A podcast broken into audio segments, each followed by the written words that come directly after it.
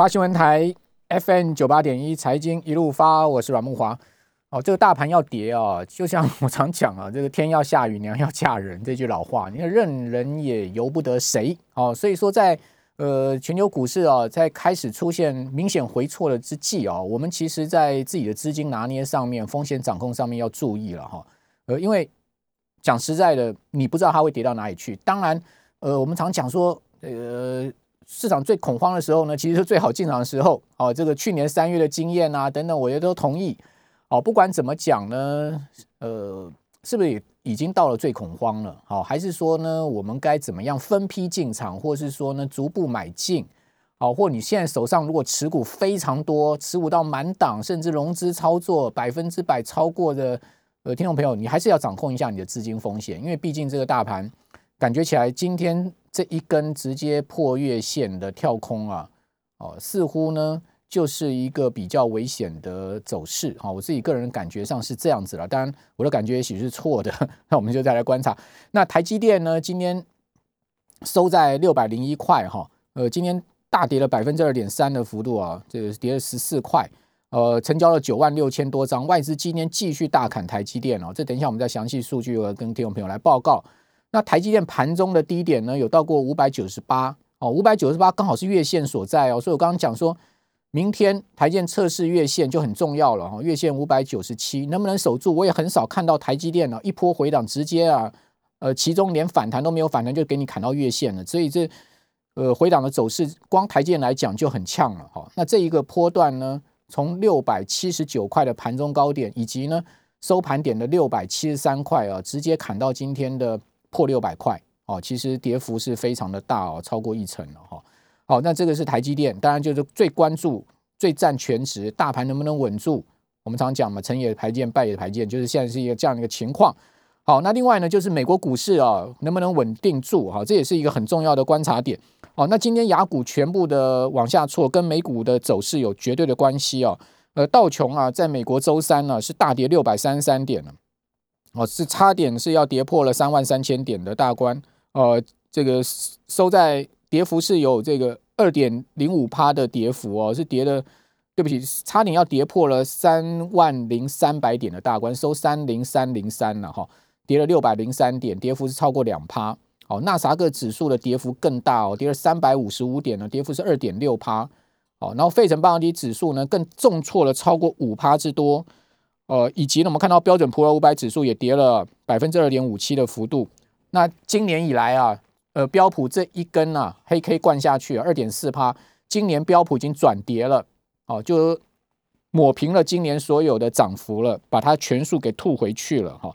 那个别股票的这个跌势也很多很重的，我这边就不多说了哈，就先把整个呃形态讲给各位听了哈。另外呢，我们在观察几个重要指标。第一个是美国美国的市场的情绪啊，恐慌指标 VIX VIX 这个指数呢，呃，隔夜上面居然大升了六十一点零呃零六呃六十一点六四趴哦，直接啊升了十四点一九大点，来到三十七点二一点。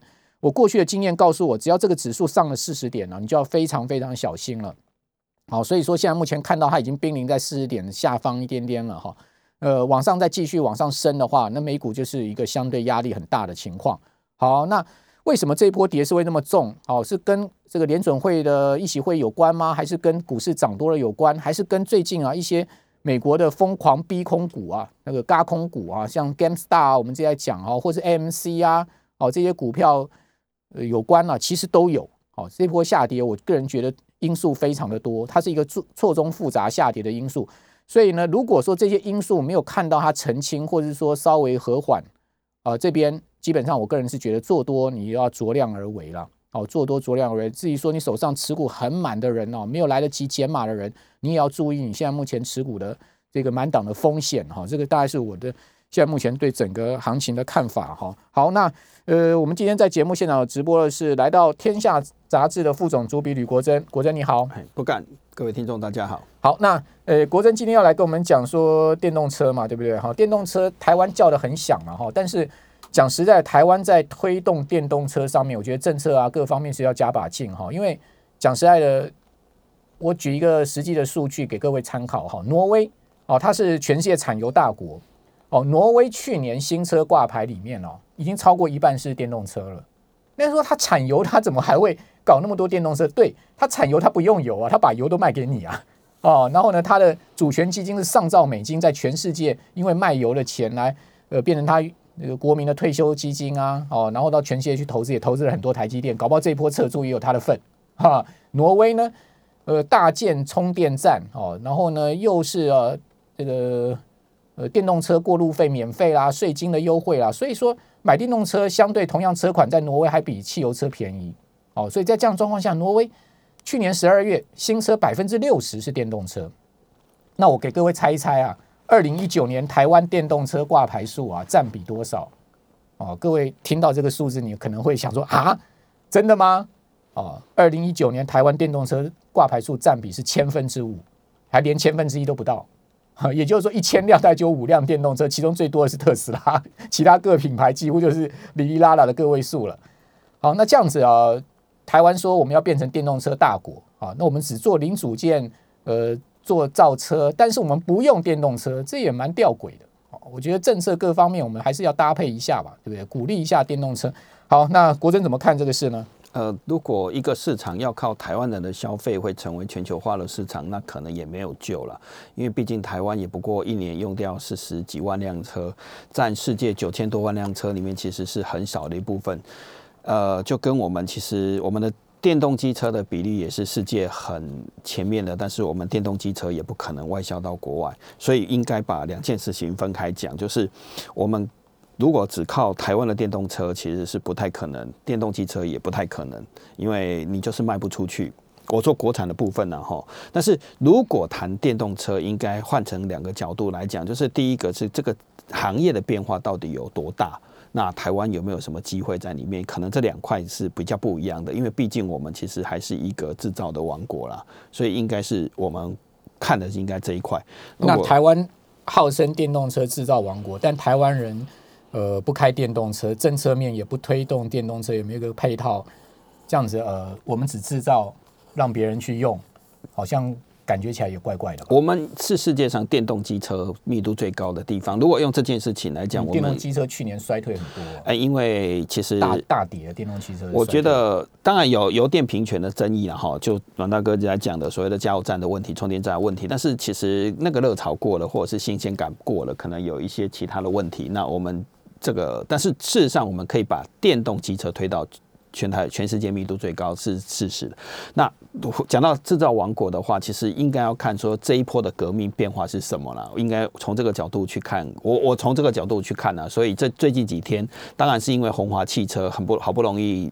总经理跟执行长一起见记者，所以他们谈的一些东西应该可以拿来这里讨论会比较好。前天呢，因为前天他刚好针对几个媒体有特别见了一些记者，所以他们提出一些东西，其实是应该是对于电动车的产业的发展可能会，就是蓝大哥刚才讲的，我们台湾有没有变办法变成电动车的制造王国，而不是使用王国？这件事情是不是有可能？那当然，他就提到一个东西，其实是一可以先拿出来谈，就是。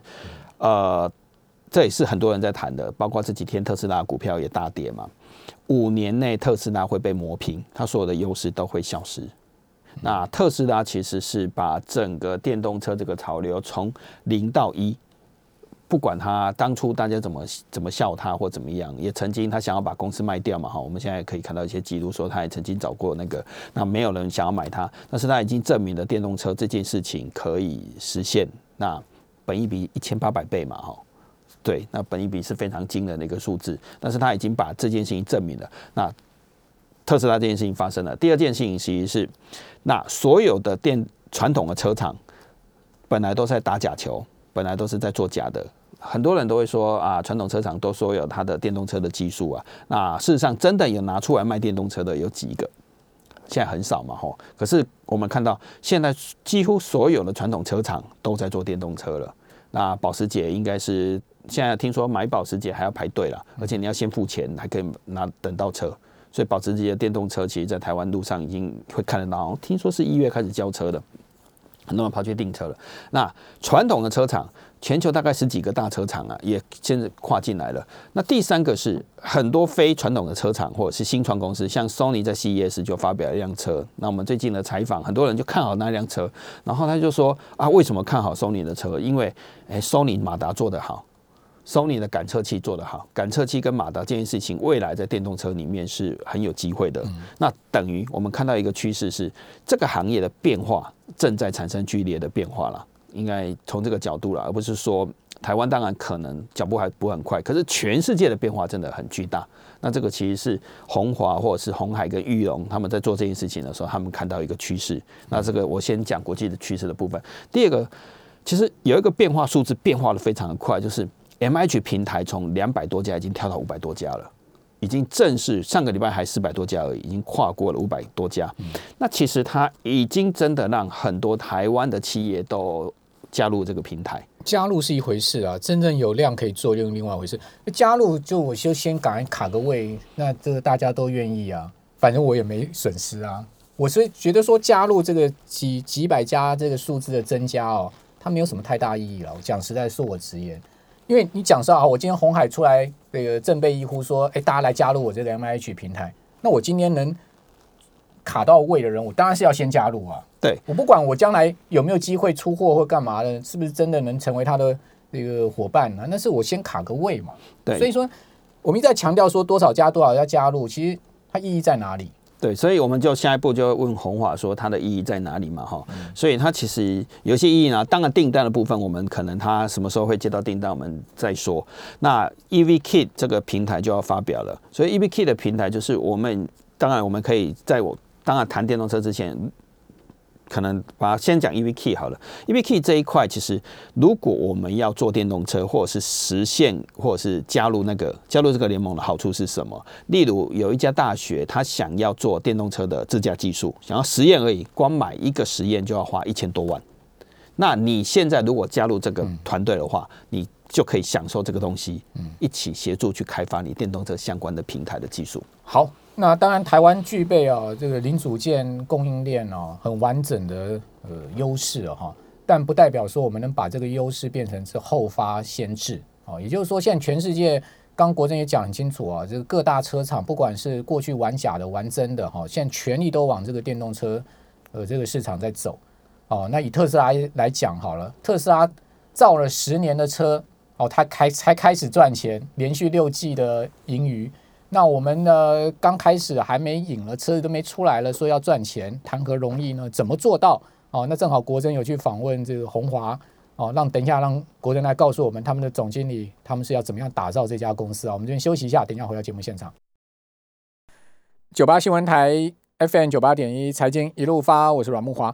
哦，这个宏宏华啊，就是红海跟呃。这个玉龙玉龙嘛哈合作的这家公司啊，就等于玉龙把这个华创车店哈，就是说把它技术入股，呃，算是交给了红海去打造嘛哈。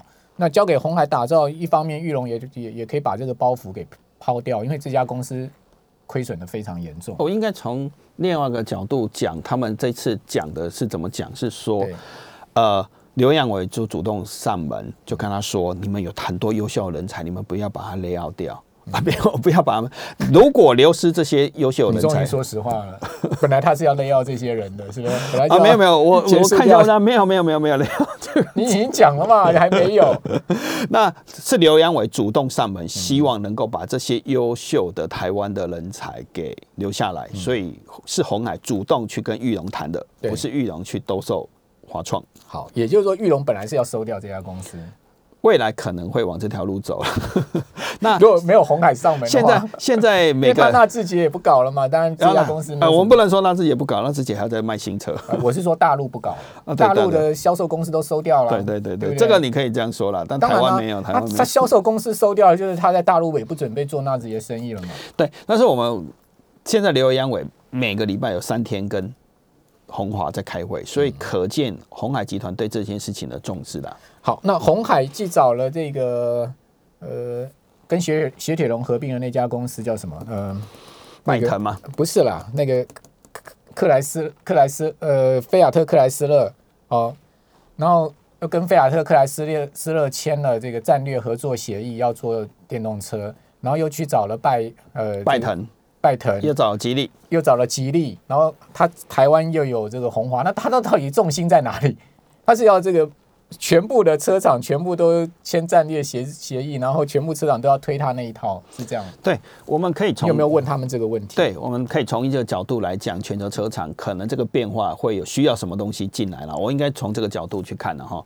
这一次全球车车汽车的晶片都全部缺晶片嘛哈，那大家也会觉得很好奇，我们台积电效率这么好，联电效率这么好，而且晶片是坐飞机而不是坐货柜的，怎么会缺晶片呢？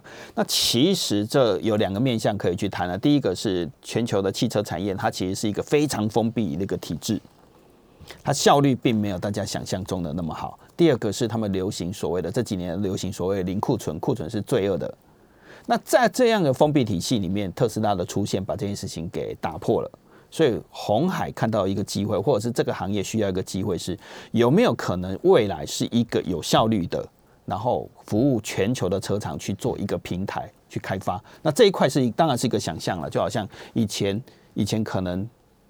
当然，车厂没出现啊，PC 已经代工了嘛，手机也代工了，其实根本不需要那个嘛哈。那 Sony 我也相信它不会盖车厂，虽然它已经发布了所谓的它的电动车，但是你猜 Sony 会去？但是如果它依靠传统的车厂，它得要忍受这一次我们大家看到全球车用晶片缺货的问题了哈。第二件事情是，当然红海的执行长呃技术长有在来演讲，那他谈一个东西，那我我必须要更。更详细的去解释这件事情可能会比较好啦。所谓的软体来主导未来的汽车，那它有两个意思会出来啊。所以软体来定义汽车是，以前大家可能去买车的时候，你可能会选配很多东西，你想要选配什么选配什么。可是以后你的升级，可能你直接付钱，软体就给你升级了。所以汽车的功能是由软体来决定的。那如果很多硬体的功能是没有办法跟得上的，因为软体可能更新，OTA 在更新的，那可能也会需要所谓的模组化，或是快速抽换的东西，就是有点类似像我们换一套什么系统。那这两件事情都发生的时候，红海有没有机会来，或者是我们台湾的这些五百家的业者，是不是有没有机会来做某一块的？然后来服务全球的车厂，当然这是这个平台现在想扮演的事情呢，就是从全世界共同在这个平台来开发。那大大车厂、大品牌，它怎么不会发展它自己的这个 EV 系统呢？哦，它的这个电动车的跟自驾车的呃中控系统，因为这个是最主要的核心，应该讲 OTA，应该讲说它是一个最主要的核心竞争力嘛。因为我如果今天这个车厂，我这一套是用这个。呃，外部资源的话，那我跟其他车厂有什么差别？对，所以说它真的能打进这个大战。比如说你这样好了，特斯拉，特斯拉它现在这个中中控系统做到 number one，它未来的这个自驾车好往这个块去走。那特斯拉、苹果，苹果会用这个 EV Key 吗？你有问那个红华的头儿说，诶，那苹果会用你的 EV Key 吗？还是说苹果会用它自己的系统？哦，就是说。也许它可以呃一些小车厂哦会用哦，或者说中型的车厂会用，因为他们没有这种资源跟能力投入研发嘛。那大车厂肯定要做他自己的系统，因为他才能做市场区隔跟它的竞争力。那小车厂就能卖几台呢？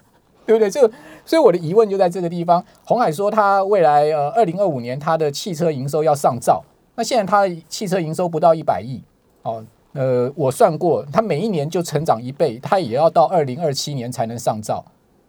对，那每一年成长一倍哦，每一年复合成长。我应该回答阮大哥的第一个问题了哈。全球大车厂为什么不自己做呢？哈，那以前它的汽车体系在没在这种剧烈变化中，它其实并没有两个东西。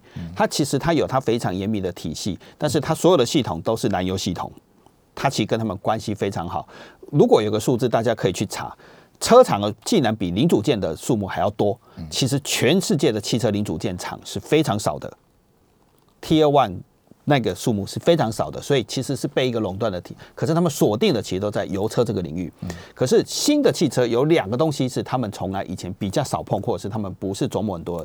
一个叫做电动系统，一个叫做包括含马达了哈。其实根本以前根本没有这个东西嘛。第二个叫做智慧系统、自驾系统。那这个其实是全新的系统，这一块其实有机会的。那这不是不是有机会台湾来做？那台湾本来是资讯王国，那是有机会去做的。然后，那第二块我们其实可以谈的是，老大哥在讲说全球车厂，可是我们去把一个车厂的把市场把它看，我们来看地区化的时候，全球每个国家它都有很高的关税壁垒以及落地制造的的需要。Toyota 的车子也未必能够卖得进印尼，或者每一个车款了车款，我讲车完全同意。我我觉得红海有绝对条件做电动车或者自驾车的零组件供应体系。那我但是它要进入到软体，它要进入到整车。好，比如这样讲好了，中国大陆造车三新的三个势力，好，这个呃理想汽车、小鹏汽车，再加上蔚来汽车，他们这三家都彼此有他自己的呃。蔚来汽车的执行长已经到红华了。好了，不管嘛。Anyway，我的意思是说，这三家他们会跟红华合作吗？然后另外，我请问你，为什么苹果要去找现代汽车呢？苹果跟红海的关系这么好，为什么苹果？呃，要做自驾车，他不找红海呢？你们有有没有问他们这些问题？呃，后来现代这个新闻还是否认了哈，那这个问题他就没有讲了哈。那我我我应该至少至少传出是有这个影视要找现代 key 啊。对对对对对。那至于苹果是什么策略，我们没有问到苹果了哈。你问不问？这是关键问题。我如果是在现场采访记者，我一定问刘安伟说，为什么这个苹果没找你？这个这个好，这个不是没有回答这个问题了哈。那我们来讲说。未来汽车的呃执行长现在已经本来是福特的，现在已经加入 M H 的团队了。其实他等于回到台湾了，所以你说未来还能不能走下去？我不知道。对，但是未来是不是未未来能不能走下去？未来未来你去看他现在新造出来的车有电动车有多好？呃，我我其实前年哈前年的五月我在上海的时候，呃，我跟了一个中国最大的两家银行的行长在吃饭呢。那未来那时候财务是状况很严重的，那是那是去年没错，对的对的对，当然那是去年，但金被洗笔呀，你看人家股价涨多少，已经在股股价涨或者是车子，当然他有没有制造人有没有？那我们要讲的是回到来讲，我我比可以去讲另外，你都不讲，去年四块钱去买未来的股票，每股四块钱，现在是赚多少？十十几倍啊！去年如果大家你你在讲去年跟未来的那个财务问题，我我觉得啦，就是说。你刚刚所讲的完全不质疑，我觉得说红海绝对有这个条件去整合啊，整个电动车或者汽车零组件的供应链。只是说，真的要能成长这么多哦，到一兆的这个市占呃市值，然后呢要把车造出来，其实路还很长啊。呃，尤其是电动车、自驾车，它未来最核心的就是中控嘛，computer 那套系统嘛。但我倒会觉得，从另外角度来跟阮大哥解释的地方是。是不是做整车跟未来提供各种不同的组成的模组，那其实是两件事情。我们能不能主导主车或整个软体系统，我不敢说。但是台湾会不会变成是供应各种很重要关键零组件的国家，是有机会的。肯定啊，这个我。这是另外一件事，绝对同意。就是在 M H 这件事情，五百多家进来的不是想要做一辆完全整车，而是它可能是一个所有零组件工艺的主要王国，尤其是在智慧跟智驾这一块。其实我我知道红海在打什么算盘，就是说我要做零组件的生意的同时呢，我提供你一个中控系统，哦，E V Key，你。你这些小车厂呢，你也不用去开发这些底盘呢，你也不要去做中控系统，你就买我的这一套，或者我提供给你。顺便呢，最主要红海是要做零组件的。简单讲就是华强北，你在红海就可以组车一台 他车啦。其实我就不好意思讲出华强北，很怕你终于